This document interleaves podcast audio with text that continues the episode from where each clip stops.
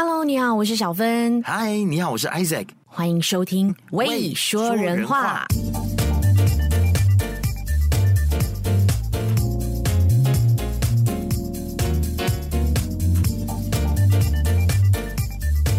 应该是上个星期吧，我就在脸书上面看到。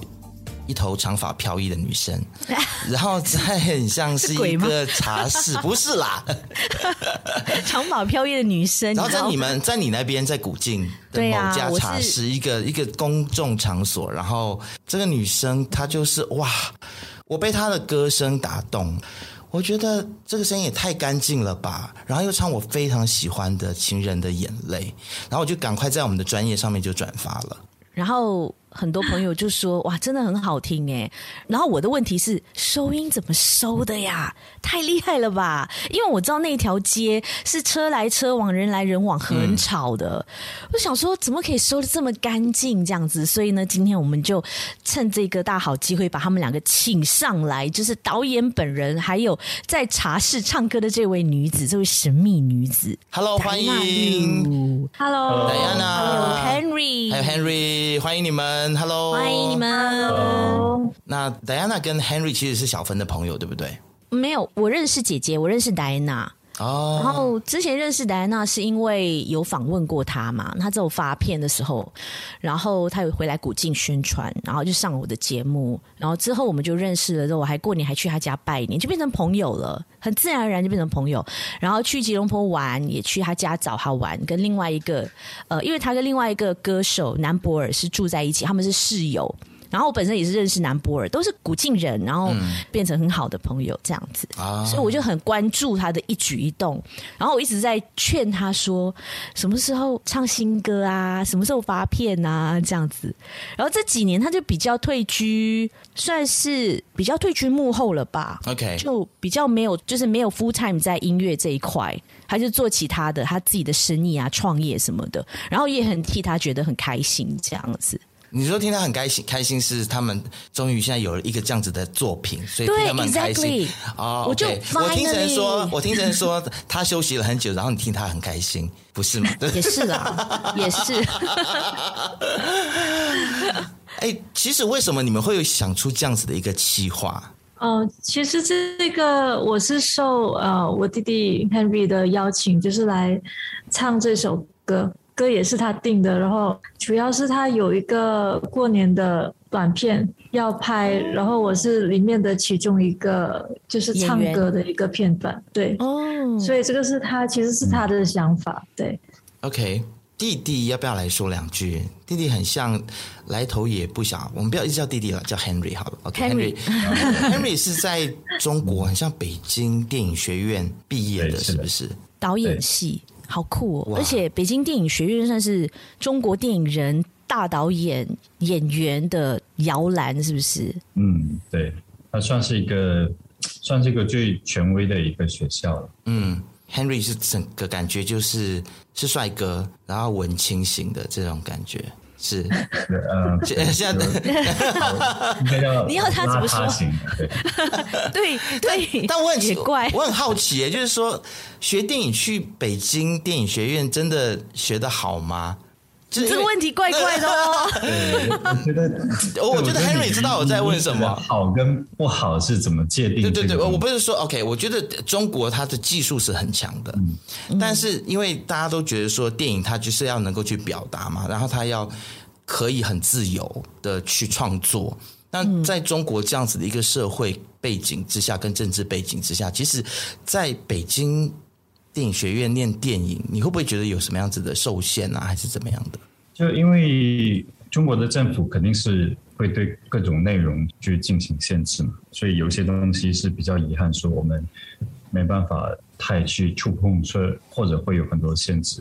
但是如果说视听语言的话，其实全世界都是共通的，就是说你其实在美国学的，你在中国学的，在俄罗斯学的，其实东西可能都差不会太多。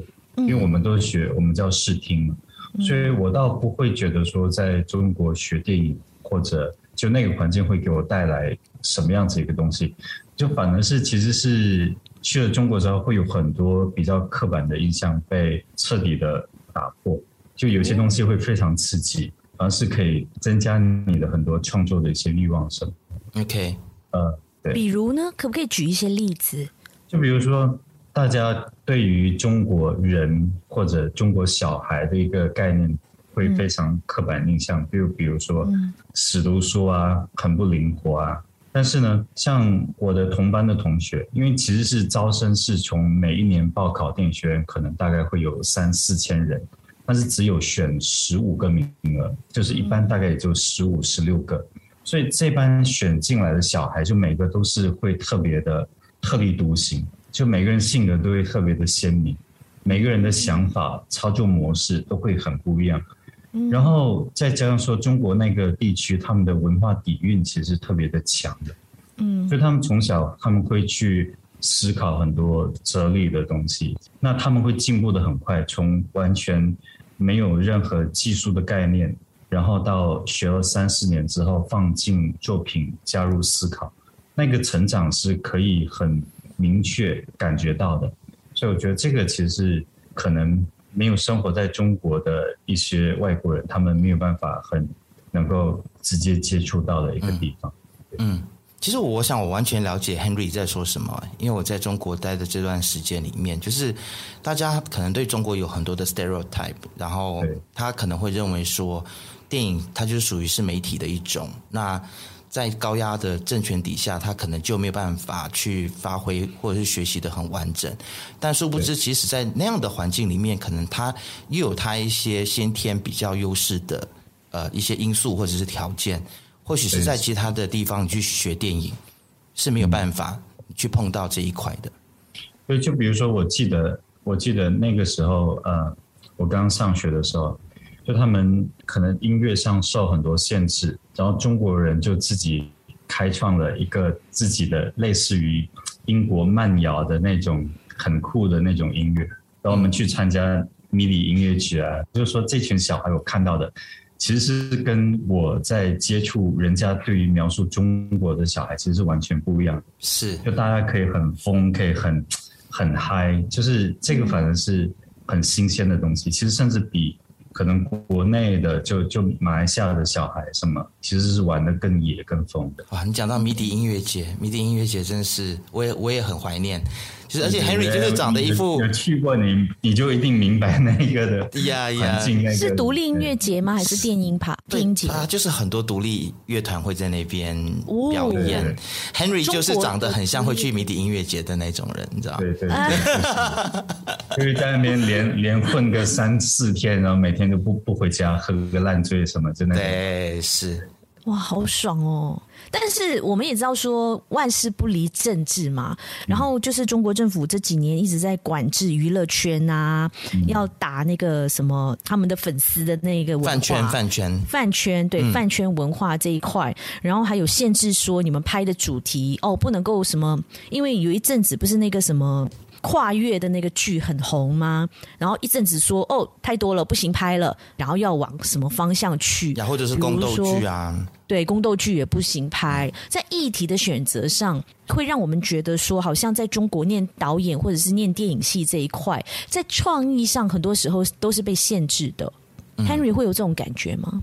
我觉得是怎么说？这个是两面刃。就比如说那个时候刚上学了之后，刚。出来不久，有一阵子疯狂的拍青春片，嗯，然后拍拍拍，大家都是一定是堕胎，一定是早恋，然后中国就禁了，说你不可以再拍青春剧了，然后大家就开始拍穿越剧，拍拍拍拍拍，中国就说你不要再拍穿越剧了，然后大家再找出路，找找找到了可能宫斗剧，可能什么什么什么剧，就是嗯，我是觉得说，在国内的电影人永远在找一个。属于能够很好发挥发展的一个模式，我倒不觉得说这个会有什么限制啊。我们我们撇开说，你不要去批评党、批评政治的一个东西来说的话，其实我们中国的电影人会一直在里面找到可以适应 fit 进去的那个点。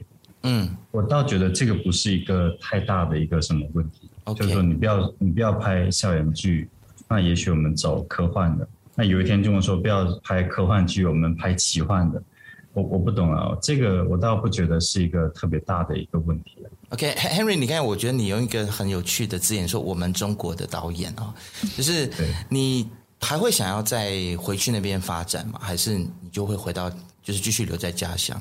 哦，我觉得我们这个话题越聊越越严肃。会很严肃吗？就是我我希望就是问你说，哎，你现在是就是要在家乡里面发展了吗？所以就是开始跟呃你的姐姐，其实其实不如这样问啦，就是为什么？为什么在中国发展了这些年，也拍了很多的这些啊迷你电视剧啊什么的？为什么会想说在这一两年回来回国发展呢？回来马来西亚呢？而且又在我们这边沙捞越这样子的一个文化沙漠里面发展你的这个影视业这一块？我觉得这是一个机缘巧合，就是说其实完全是没有想到要回来的。嗯呃，就是因为这个疫情，其实让我真正开始去思考说，哎，到底我们可以在家乡里面做什么什么事情？OK，所以我觉得这个是很重要的一个点。就比如说，以前我觉得我没有办法在家写剧本，然后拿去中国拍。嗯、现在我觉得我可以在家写剧本，然后拿去中国拍。这个其实就完全是两个生活模式，一个生活概念的转换。但是你依然在做你的东西，因为疫情其实也改变了很多人现在的一种生活的方式。嗯，有了一个新的方式，但嗯。反正我现在开始觉得创作越来越全球化，嗯，就不一定要在哪里啦，你你可以在中国，你也可以是在上个月的家里，任何世界一个地方都可以这样。创意是无限，或者是在狗鼻店里面也是可以啊，对不对？这次我我觉得很很妙，就是我很好奇，到底这个企划的灵感是怎么来的？呃，大家可以去那个 Tutu Studio。的呃，脸书也好，Facebook, 或者是 YouTube channel 上面都可以去看到他们第一支影片，我觉得会忍不住一直想要看呢。就我们我们刚刚上了第二支影片了。哦，really？哦，OK，OK，什么歌？什么歌？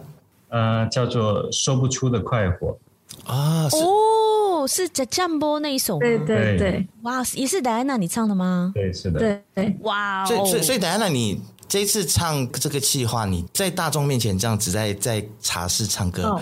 是什么样的感觉？呃，其实我觉得是非常的随性，就是整个过程啊，包括录音，呃，包括就是当天就是我们去去找那个茶餐室，我其实也是随便就是化了一点妆，然后换了那个衣服，然后就在那里吃。吃完拉萨之后，我们就在这里拍吧，就是这样。好酷哦，太随性了。等一下，那等一下，那天你有化妆吗？感觉上好像没有。我从画面上看来，我觉得淡妆，很淡很淡的妆。因为就是我其实平常我不怎么化妆，然后可能我上镜头，我 也不是就。化妆技技术也没有那么好，然后我平常的打扮也比较随性，所以我那一天就化了很淡的妆。但我很喜欢这个感觉，我很喜欢这个感觉，就是那种素颜，然后应该怎么讲，很空灵吧？就是整个那天的呈现，然后就很像你会被那个歌声整个吸住。哦，太感动了。所以那天就是很随性的就这样开始。然后对对，会觉得就是古晋的朋友在那边侧目啊，在那边看你们，会觉得很奇怪吗？还是那些路人都是安排好的？就尤其是后面那位没有没有吃东西的那位小姐，她就一直吃东西，她就一直对，她就一直转过来，然后看一下，然后后来又不好意思，然后又继续继续吃，然后后来她又一直盯着你们这样子，我就觉得，哎，这是不是 set 好的？你不觉得那个女生很像我们的前同志志伟小姐吗？有一点点，有一点点。我想说，哎，志伟跑去古晋了吗？为什么出现在他们的画面里面？对对，然后后面那个煮面的阿伯，他也完全没有看你们，他完全不管你们，他就在那边煮面，所以想。想问一下，你们当初的这个情况是怎么样的？是有跟大家谈好吗？完全没有谈好。所以你们你们过去吃完面，然后东西架一架，对，就拍了。对对，哇哦！有跟那个档口的那个阿姨，就是有跟他们说一下，哎，我们等一下在这里拍一个东西。他们就哦，OK，随便了。他也没有说你不要阻挡我做生意就好了。没有，因为我们在那个 Open Air 的最最前面那里，然后那天是中午，就是十点多拍到大概十十二点，就是那个时间，那个太阳刚好晒在那里，也蛮热的。基本上没有人坐在那个区.就是没有人坐在那前面那几张桌子，嗯、对，Okay. 大家都坐在里面。所以我想问，这个场景是 Henry 一开始就想好的吗？还是你无意之间？呃，我是觉得说这个计划，我现在是想做这个计划的原因是在于说，嗯，我想做一个会动的照片，会动的照片，OK，嗯，我想做一个会动的照片，就是说这个会动的照片其实是说我不想要它太多的，呃，你懂吗？其实是我其实也帮很多人拍 cover 嘛，嗯，就之前有一个团体叫七 Tomato，就是我们也会去做很多这些 cover 的这种东西。那后来做 cover 慢慢做多了，你会发现说它的意义其实可以更多。嗯，就是说你一个 cover，你只是把一首歌给完成了，但是我现在要做的其实是记录这个地区的这一个时刻，它已经不再局限于说我只是把一个歌给唱完了。嗯，所以第一个概念就是说我一定要到比较人多的地方，我一定要到大家生活上大家很熟悉的地方去唱歌。然后我要把任何的技巧、任何的东西全部丢掉，丢掉之后，我只是作为一个一个记录者，在那里把此时此刻给给记录下来。然后其实唱歌它反而是类似一种商业上的一种包装，你会去看，你会产生好奇，就觉得说，哎，这个地方到底在哪里？古晋人会有那个记忆，哎，有那个老牌红油面，就这个是每个人都都知道的地方。嗯，还有手臂。对对，还有手臂。其实那一天要拍手臂的，但手臂没开门。他是晚上，好像做晚上的吧？对。然后他的豆奶也是很有名。对。豆奶也没开。但是他后面还有另外一档啦，就是还有另外一档有卖豆奶的。对。我很好奇的就是说，其实通常啊，这种歌唱表演的这种的影片也好啊，这种形式的话，通常就是歌手还有乐手而已。为什么？录音导演要入，导演也在里面，哎，代表什么意思呢？是因为帅到不能自己，所以一定要给大家看一下吗？我我我觉得是这样，我觉得现在的新媒体已经越来越模糊那个界限了。嗯、就说你是幕后的，但你也许已经跑到从幕后变成一个幕前了。嗯，而幕前呢也可以变成幕后。我觉得说现在这新媒体的魅力在于说这条界限越来越模糊了。OK，那我在这里面呢，我觉得说，那第一，我确实是有收那个环境音嘛。那个环境音其实是我们的影片概念的一个很重要的元素。嗯，就是说我如果说真的要录一个干净的 cover，我在我的家在房间，其实我都可以完成这个东西。嗯，但是这个东西的魅力在于说，它真是到现场去。那我作为一个收音的，其实简单来说，就是这个影片会不会好玩？这个就是整个的概念的一个出发点。就比如说，我下一个片子，我考虑的也是这个影片会不会好玩。了解。啊，我在里面会不会好玩？OK。下次请请吉他手那个不要戴口罩好不好？因为吉 吉他手非常貌似是我的菜。他有在吗？他有在现场吗？我我很他他有在现场。很担心 SOP 的会不会被罚还是什么？哦，OK。对，我觉得吉他手应该还蛮帅的。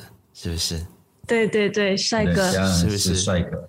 一个暖男，暖男。OK，那改天我们专访他。认识一下，可以安排，这个。公器私用。他一直在那里这样，他一直在。那我很好奇的就是，哎，你刚刚讲到这个环境音的部分，其实我也是很期待说，在戴安娜唱歌的时候，会不会旁边就有人说，哎，狗比 C 级凹什么之类的，那一种很道地的一些人讲话的声音啊，或者是一些环境啊、车流量的声音，但是我没有听到，哎，这个部分是后置没有。这个其实是。刚开头是我会有，但是到唱歌的时候，我尽量把它压得很低，它其实是在的。对，它其实是在的。我们也是。对，但是是不要因此而破坏整个音乐的，把它变成一个嘈杂的一个东西。那什么什么 copy bang 啊，那个其实我也想录到，但是我们没有那种特别标志性的那种动作嘛。就比如说我最新的那个，其实是。我预想那边应该会有一些人潮，但是去了之后发现那边根本就没有人，嗯、所以就会比较可惜。就我我也在也在追求这种比较好玩的环境音的东西。嗯，对。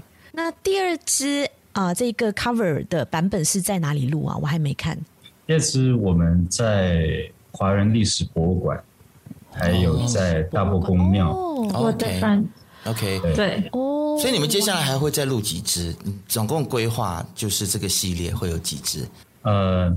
我希望可以一直录，因为其实古镜的变化会，这个东西也许你下个月看是、嗯、两个月看，这可能只不过是一个 cover，嗯，但是这个东西如果十年之后看，因为网络东西可以留十年、二十年、三十年，嗯，那有一天会不会 OpenAI 没了，或者 OpenAI 整个装修已经不是原本的 OpenAI 了，嗯，那它我觉得它有可能有有不同的意义在，哦、我是希望说。但那只是一个开始，因为我以我现在在古晋能够调动的资源来说，它是一个最直接的，对，它是一个最直接的关系。但是如果说有古晋的朋友，或者有其他朋友、西马朋友什么，会觉得说，哎，这个计划好玩，然后我们可以在古晋每个不同的好玩的地方，我们都去录个遍，邀请不同的歌手，更多的人来参与到这个计划里面。我可以提提点小建议吗？就是，如果是按照导演这样子的思路的话，可能就是除了拍歌手之外，我也很期待看到中间可以穿插一些你们周遭的画面。嗯，因为我还蛮想念古晋的，真的我太。很多游子都很想念古晋，是，尤其是一些老街啊，一些老老样貌的那个地方。嗯我我可以预告一下，我可以预告一下，应该是下一个还是后个 video？就是因为我们每次开栏不是会有摆那个年货档子嘛？对对对对对，下个礼拜。对对对，下礼拜开始摆档子，然后我就直接请何康伟，我不知道你们熟吗？哦，何康伟也是你们的亲戚是吗？对，杨琴，对，就弹扬琴的，就是杨琴的表哥，对，我们表哥，对，就直接把杨琴搬到那个贩卖年货的那条街的中间。哇哦！嗯，对，就应该会很好玩。一想到都觉得那个氛围很漂亮。但能姐，你知道吗？他们其实一家人，表哥、表姐之类的，都是艺术家，一门豪是对，真的是一门豪杰，一门这书香门第。戴娜的表哥是何康伟，然后还有一位林宇中是你的。也是表哥，也是表哥，也是表哥。对对，但一边是我妈妈的，一边是我爸爸爸爸的。你看，爸妈都是艺术挂的。嗯，但是我知道爸爸不是，爸爸很像是比较热衷在政治参与上面嘛，所以就是很像路线不太一样。所以，所以爸爸。但我爸年轻时候是是音乐老师，是指挥。真的吗？他是合唱团指挥，他是合唱团指挥，对，音乐就是有教过音乐。所以对你们现在走的这一些路线或者是工作，他应该是蛮鼓励的，嗯，是吗？会鼓励吗？还是他觉得说啊，这个会饿死人？就是刚开始我觉得也会有有担心啦，但是我觉得都做了那么多年，他也。他已经接受了，嗯，就这安接受命运的安排吧，我还能怎样呢？而且而且在十几年前就让戴安娜去纽西兰，而且是修读音乐，就是古典音乐类。我觉得这个也要夸老爸一下，就老爸很有远见，然后让弟弟就是去学电影嘛。其实我去纽西兰的时候是比较，我十五岁的时候就去了。OK，那时候是只有呃。就是有一门课，我是学那个古典声乐，但是我还是就是读中学嘛。然后后来完了之后，我去澳洲，那个时候才是开始专修音乐的时候。对，嗯，OK，嗯，所以你们两姐弟就是一个音乐，然后一个电影，这个是就是家里鼓励的，还是说你们也是要经过一番的革命之后，然后才争取到？我是有有一番革命了，他也是有。怎么样一个革命法？是坐下来谈判的那一种，还是大吵？还是说我不管，我就是要去念这样子，然后就偷偷报名，然后直接去。那他是好像他很小就想要当导演了，然后哇，然后就就是那种怎么样就吵架，然后就对对，反正各种吵。就你你不让我念，我就怎么样这样子。哦，就怎么样。好像就也不读书了，离家出走，我忘了。对对对，就就离家出走这啊，对。来，那要不要讲一下你小时候离家出走的故事？超好笑的。梁姐，你一定要听他讲一讲他小时候离家出走。你是怎么样？那时候跟爸爸吵架是吗？我我我有点不太忘记得了。那那时候也是跟他吵架，我但我已经很久没有跟他讲这件事情，是有点尴尬。现在会尴尬吗？那时候很小嘛，然后就说我离家出走，然后那时候是晚上，那我就跑到那时候在我们家就是有帮忙做事情的一个阿姨那里，然后我就跟她说，就是叫她千万不要跟我爸妈讲。他说过没有多久，我爸就来接我，就这样子。好笑，就就很好笑。我只能说赖小芬，你笑点不是很高。没有没有，我跟你说，因为他现在 他省略了很多重点，是不是？对对，他省略了很多重点。他那时候跟我讲的时候，我是笑到一个不行，因为我他讲故事很有代入感，就是你会有那个画面，就是一个小女生就穿着拖鞋。今天上节目的那有一点紧，就是他有点紧，他然后就他。他就走了那一条路，因为他他家那条路是很黑的那一种，然后就一个人啊。好了，我我我想我想要马上问，就是说现在两个人合作还会吵架吗？嗯，目前是没有了。我们现在已经。没有力气去太老了，太老了。这两个人在我们面前说太老，真的是哇！我觉得背后有剑。对，因为我跟他小时候确实是时常吵架、打架那种。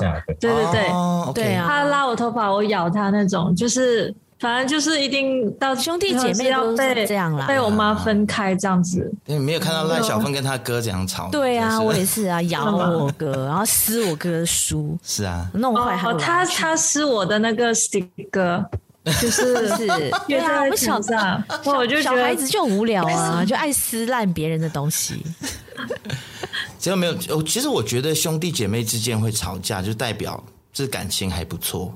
其实我觉得生气、愤怒也是一种情感的交流，你知道吗？吵架不是也是一种沟通吗？肯定会觉得很就是很很不爽啊！对啊，很讨厌他啊！就是对啊，你为什么滚开这样子？啊，对。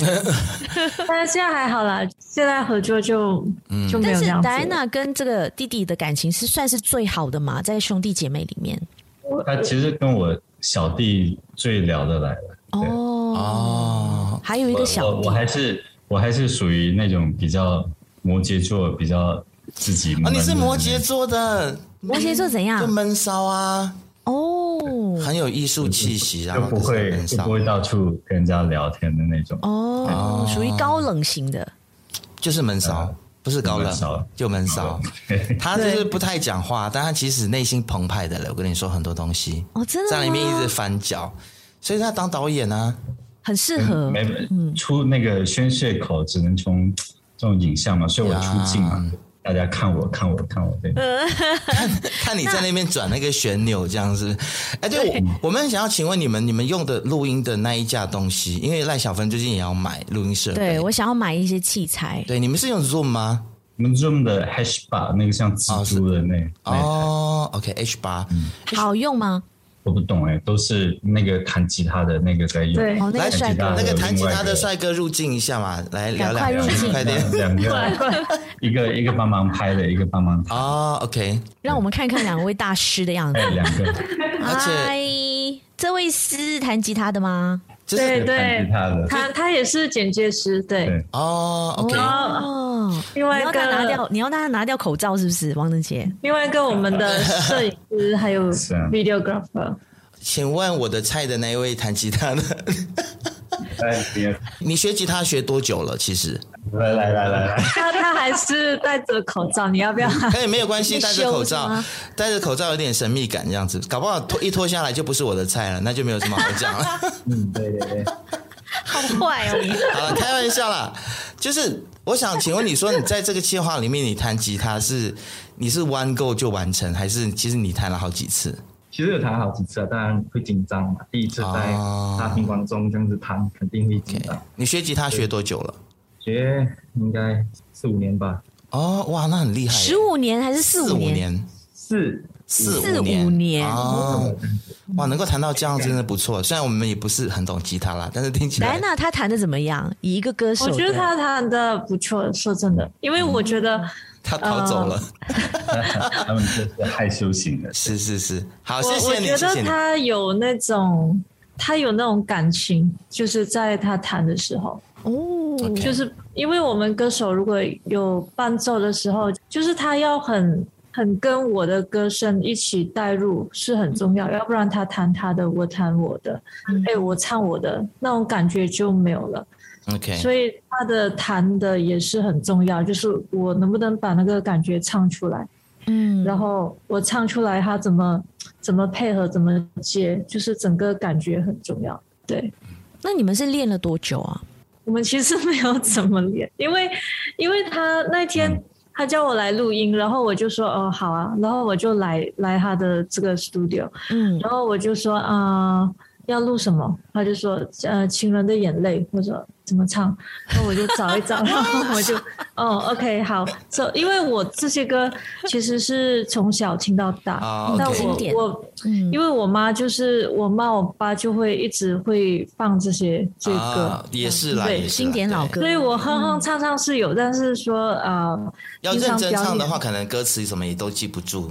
对不对？对对、嗯，还有所以所以就找一找哦，OK，就我们的剪接师今天就来谈这个，哦、就这样子。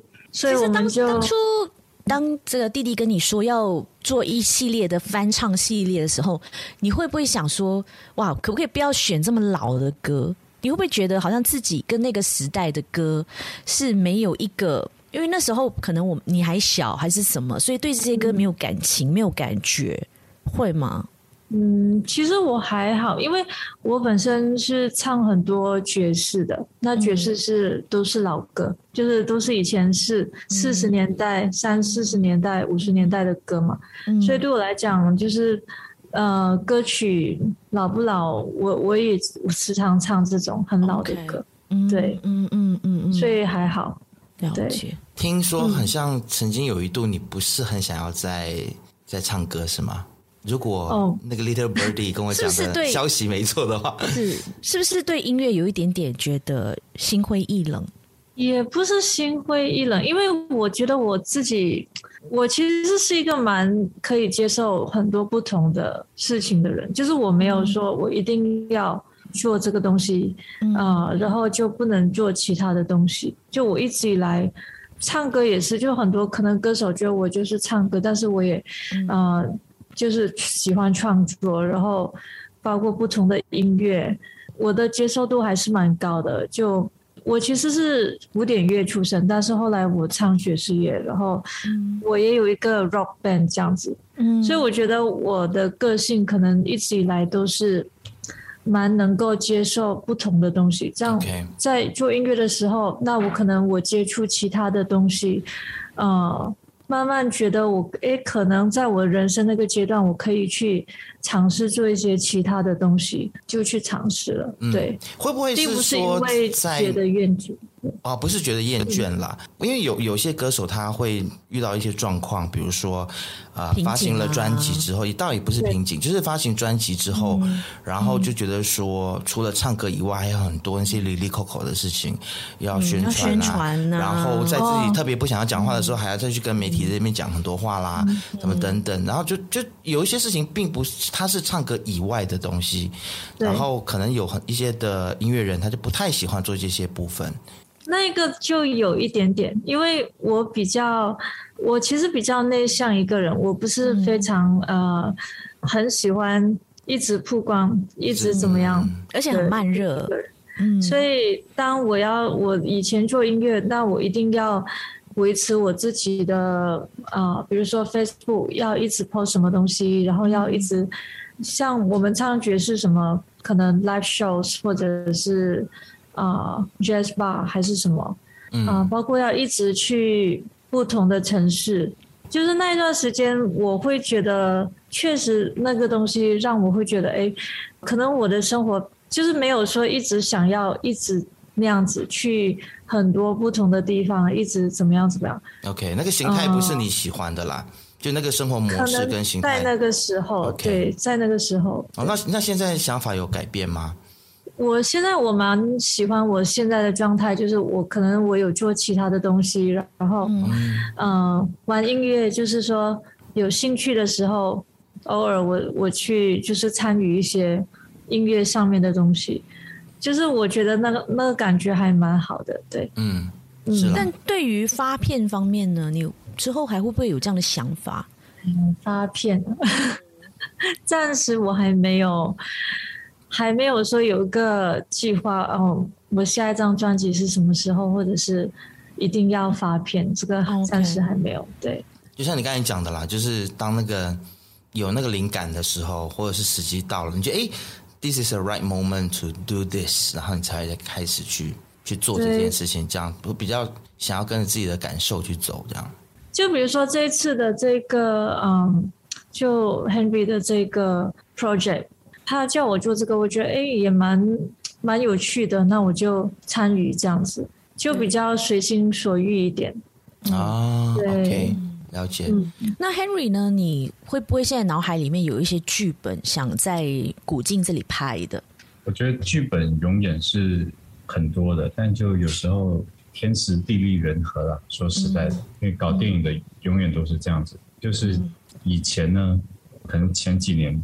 就一直在做的都是说电影人嘛，因为我们还是得生活，所以哪里有资本，哪里有资金就往哪里去走。嗯，嗯我们会拍出一些很偶像剧啊，有的没的但其实那些东西往往都不是说真正搞电影的或者一个导演真正内心想拍的，的那个，嗯，那个只是一个活下去的一个手段。嗯，那现在回来了，那我是隔了大概十多年，再次回到古晋这个地方。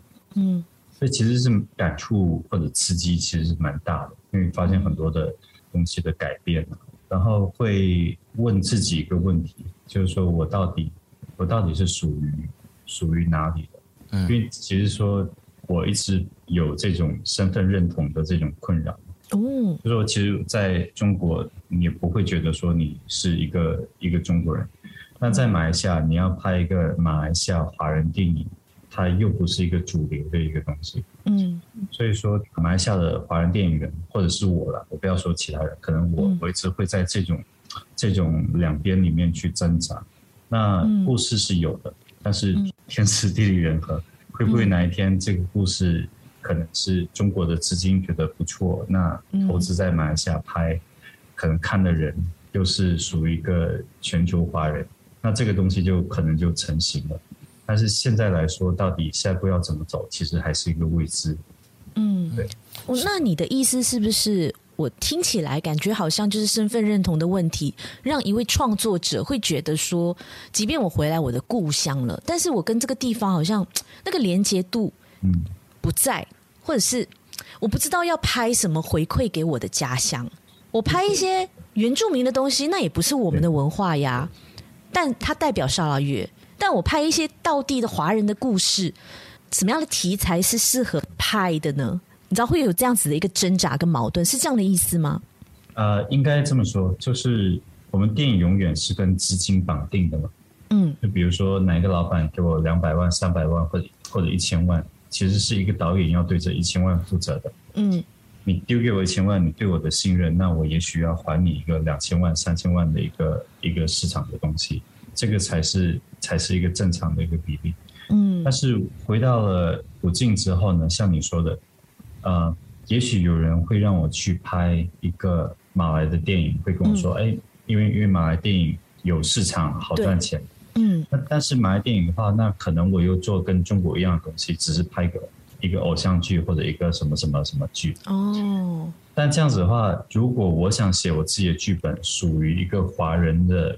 发生在古晋的一个小故事，嗯，那这个东西投资者会觉得说，我丢给你的资金可不可以回收？所以需要在这里面去找到一个平衡感。嗯，明白了，对，就是可能娱乐啊，可能生活的意义啊，或者这个片子的意义，嗯，各方面因素都要找到一个平衡感。而我现在是处于说，我非常渴望拍自己的东西，嗯，但是我要在这个渴望里面去。找到一个迎合市场的一个位置，才可以进去。嗯，但这个位置往往它不是那么容易找到。OK，其实我觉得刚刚 Henry 你讲到这个身份认同的问题，我觉得这个就是一个很好的题材哎，因为其实很多像我们在海外漂过一段时间的人都有这种感觉，就算是留在就是马来西亚也好，或者是沙劳越长期留下来的人，可能都会有一些身份认同的一些尴尬跟矛盾嘛。那有没有哪一个导演对你来说是？比较影响你的太多了，就各种导演太多了。OK，张艺谋、陈凯歌，或是或者是或者是你可以讲一下，就是你有哪一种类型的影片是你想要做的？很向往的。对对，你刚才说你有你很想要做的作品嘛？那它有没有一个类型？你举个例子好了。应该是说，大家在追求是拍片的自由。嗯，嗯，OK，对，就说。我现在，我现在如果说拍这种短视频，YouTube 什么，其实是呃享受，有时候是回到拍摄的初心的，因为那一种是一种自由，或者有时候你可以去要按照你要的形式去呈现的，所以那个是一种追求的是一种拍片的自由。那进入到商业的时候，往往他是没有这种自由的，而我其实前面拍的偶像剧什么，往往也都是没有这种自由的。算是一个刚冒出头的小导演，那其实小导演会被各种的资方、制片什么去控制的死死的。嗯、是。对，所以你说如果有哪一个哪一个导演影响到我，我倒觉得说影响我的导演非常多，什么李安啊，到年轻的什么什么什么毕赣啊，还是什么的，他们其实都给我很大的一个启发，说哦，原来电影可以这么拍。嗯。但是我觉得他们都有各自的一个长处或者各自的不错的地方。嗯、那怎么样把他们长处融合到属于我的里面内心的东西，又可以很好自由的表达，这个才是一个一个新的一个追求。因为我觉得可能现在已经不是那种追求技术的一个年龄，可能我十年前会特别追求技术，什么李安怎么样怎么样，哪一个镜头。嗯，蔡明亮哪一个哪一个镜头用了多长的时间？嗯，怎么样怎么样？那现在谈这种，反而是那些东西都知道，但是有时候你却没有那个空间去展现，争取这个空间才是一个比较在意的一个东西。空间就是我们这个年代的议题啊，对不对？资金啊，嗯、空间啊，有，嗯、我觉得我们有很多人有很多的创意，然后会做很多很好的产品。包括在我们 Podcast 界有很多很厉害的小朋友，包括我们也蛮厉害的，我们也做了 很多不错的东西。但是就是你会发现说，那个很像钱没有进来的感觉，嗯、对不对？就是那其实像自媒体，它会是一个还不错的管道，可以赚到一点钱。嗯、你们现在做的这个企划是现在就是做开心吗？还是说呃也希望可以从里面可以得到一些业配啊，或者是盈利什么的？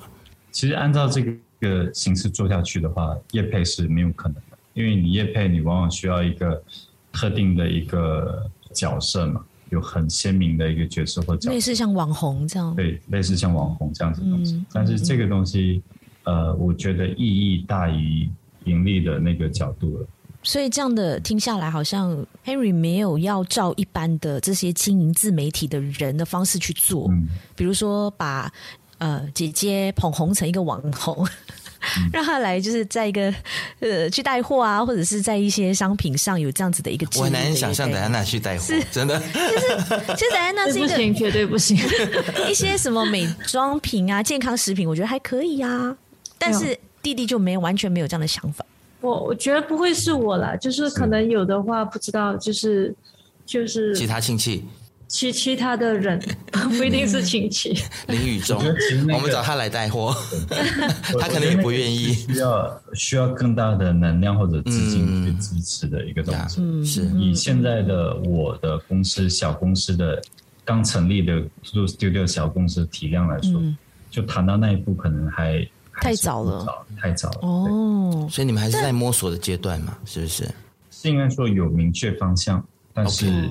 我觉得曝光是一个很关键的一个东西，对，就是曝光之后，我们会累积更多能量。就比如说今天认识二位，那一天你们有什么不错好玩的点子，也许我们就可以合作，然后这个合作就产生更大的能量，更大的人。我觉得这个，呃，因为有时候我们写剧本，我们自己关在房间里面，我之前可能会做这种事情，关在房房间里面关个半年一年，嗯，但出去之后，我一样面对资金的问题，面对名气的问题、名声的问题，嗯，现在只是说我改变那个思路，就是说先不用考虑呃盈利的东西，只是说我们去把一些能做的好玩的点子，我们去把它给做出来，对，做出来之后，我们会遇到不同的人。那我们再去看下一步怎么办？我觉得 Henry 的这个想法很对，很好，这个三观很好，就是不要一昧的想要投入这个 YouTube 的行业行列也好，或者是想要经营自己的社群也好，就想说要立刻赚钱，就要立刻看到有很大的一个回馈。我觉得现在经营自媒体方面，已经竞争已经越来越大了，而且是已经白热化到可能。卖鱼哥、卖卖虾哥都可以比一般的可能歌手啊什么，他的流量还要高，所以真的越来越难去拿捏，到底怎么样才能够算红，怎么样才能够算我真正可以这样经营下去，真的可以未来看到可以看到赚钱这件事。嗯嗯，所以我觉得这是不管是你们也好，或者是像我们做广播的也好，做 podcast 的也好，其实大家都还在在都在摸索啦。方向跟定位的问题。这样，我我现在就想要带入一个时事，就是最近这个王力宏跟雷神的第二季的事情啊。我我不是要谈他们的八卦，在最近的这些报道里面看到说，王力宏他有在买评论，在买赞、嗯、买粉丝，枪手对枪手。嗯、那我昨天就在脸书上面我就发了这个文说，连王力宏都需要买赞的时候，到底谁的流量是真的？这个其实、欸、对，是就是所以，我想要请问一下 Henry 还有戴安娜，就是你们二位，就是未来，因为你们现在也进入了自媒体，虽然你们说现在还还不是以盈利为目标，可能，但是我觉得至少要有名气嘛，对不对？我们还是会追求说这个东西的流量。那看到这么多的自媒体人或者是网红明星，他们开始用流量的方式来欺骗演算法。让自己变红，然后这个东西大家也觉得没有问题的同时，你们会选择走这条路吗？会用这个模式吗？还是说你们想要保保保持初心，就是说我没有这么在乎流量，而是我要去去把我的内容给做好？嗯。我觉得，因为他买流量其实是买评控嘛，所以其实那个带风向嘛。我我相信他发的新歌什么，肯定也不会说真的去买流量。We we we never know, we never know 我。我我我我是觉得有啦，我觉得有。可能他现在就要买了，之前是不需要。对对，OK，有有可能了。嗯嗯，其实流量什么，我们在拍电影的时候，其实是每。每一家就是行业秘密啊，也也不算是秘密，这个大家都知道，嗯，都可以买的是吗？对，其实都可以买的，所以大家都会去，也都会多少去花钱去买，嗯，但是到最后落回到的还是落回到作品本身，嗯，就是说我们去买水军，去说这个东这个东西电影拍的多好，这个多好听，然后去疯狂的砸钱去做推广，去买各种的榜位。但到最后，人家讨论的或者留下来的，可能也就是那些好的好的东西。我觉得买流量这个东西是个伪议题了，嗯，就也许是可以可以一时去产生一些效果，嗯，但是不表示说你就没有需要不把作品当回事。我我其实蛮蛮认同 Henry 讲讲的就是伪议题这三个字，就是因为其实有一些人的观念，他会认为说我买一点流量是为了让让更多的人。看到或听到我的东西，抛砖引玉，对，有点这个意思。嗯、但是，可能有的时候又会沦为一个道德的问题，就是有人觉得你作假。嗯，我我觉得那条线对于我们创作者来说，应该是画在说，我今天我买流量是为了宣传，为了 marketing，但是我不能因为有了流量，然后我就自满，然后就觉得说哦，我的东西可以做得不好，然后我我就随便做这样子。我觉得这个线可能要画在这里吧。对，因为其实是我们推一个作品，像我们出的那个歌，因为现在演算法的一个问题，我们确实是需要去花钱去打广告。嗯嗯。但但这个打打广告，并不是说我们去买 comment 还是什么，但是其实意义或者是他们的目的，其实都是一样的。嗯。其实都是带一些方向，或者让更多人看到你去改变一些嗯一些东西。嗯。但到最后，其实人家讨论的还是你的这个人这个作品。嗯，所以我觉得画广告或者是买流量是唯一体的，我觉得正常。而且而且流量这个东西它有两种模式啦，一种是比如说在脸书上面你去做 boosting。透过他他的本来的这个机制去去做，我觉得这个没有什么太大的问题啦。但是如果说对我自己来讲，就是我去花钱，然后你 guarantee 我有多少粉在我的粉钻上面啊，这个我对我自己来说，我比较跨不了我自己那一关。虽然我们流量、嗯、对我们的脸书按赞也不是很高。我有在想，就是他他的这种做法，因为他是那么大的一个，他是一个巨星，然后是那么大的公司。他们也有可能就是想要让他们的投资者找他们代言的人，嗯、看到他们的人气很好，或者是就我觉得应该是这样子吧。哎、欸，这这挺可悲的。我那天碰到一个朋友，他是做做菜的那种主播。OK，他说我现在去跟人家谈东西，嗯，人家第一句问我是。因为多少流量？粉丝啊，对，是啊。那那那，然后他就问我说：“我应不应该去买呢？”因为老板们并没有去查你这个粉丝是僵尸还是真人。Yeah，they don't care。然后他们第一句话就问你说：“但老板也没看你的内容。”第一句话就问你说：“你有多少粉丝？”是。那说我应该怎么办？我觉得这其实也是挺可悲的了。对，有时候是逼成。他们就真的是只能够好像买一个通行证这样子，嗯，对，好像流量已经变成那个人的价值了，对，嗯，对，的确，嗯。嗯，我觉得身为一个导演，应该是更加痛心的吧，嗯、就是已经不在乎现在不在乎你的作品拍的那个艺术价值是多么的高，或者是影响力在哪里，对，你的影响力是多少，而是大家会去看，哎，你上一部作品多少点击率，或者是卖了多少钱，对。我觉得对一个导演来说，应该是更加觉得很无奈的吧。就是我觉得我们现在，呃，你可以看到我们的整个现象在网络上，其实都已经是这样子嘛。就是比如说一个呃网红也好，还是什么人也好，只要他的流量很很高，他就是可以接到呃对很多业配，很多的业配，很多的广告。对，对，嗯，是。即使他那个品行不好。甚至我我觉得在马来西亚更夸张，可能他品性不好，还是可以因为流量那样子。嗯，呀、yeah.，我我也是蛮傻眼的，就是。那时候 MCO 的时候，就是我们行管令的时候，不是一堆的那一种，我是网红吗？还是带货哥、带货姐？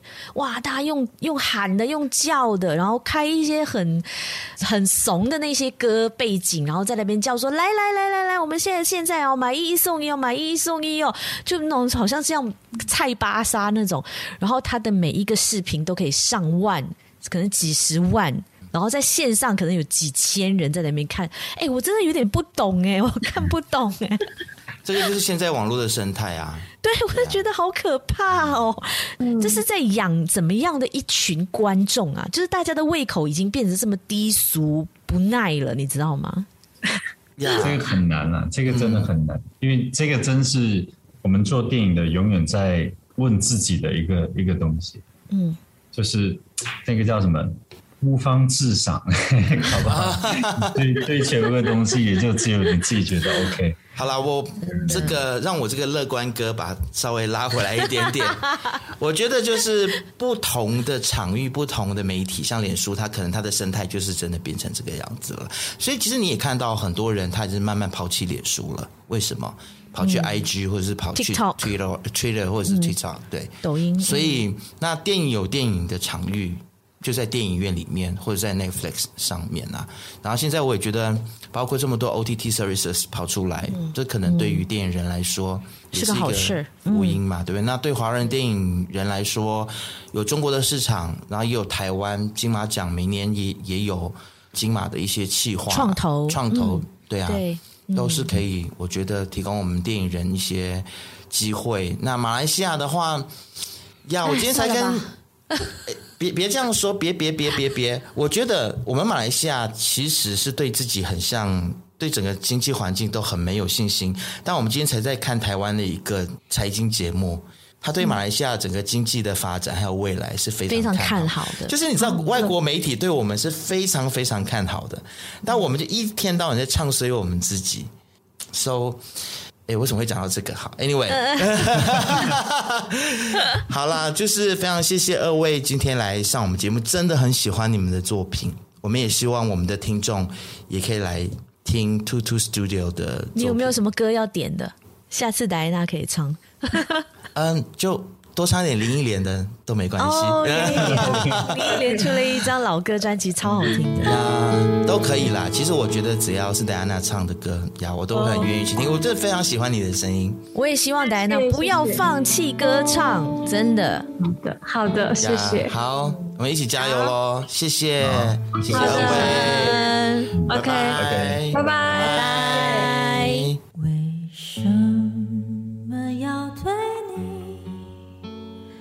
掉眼泪，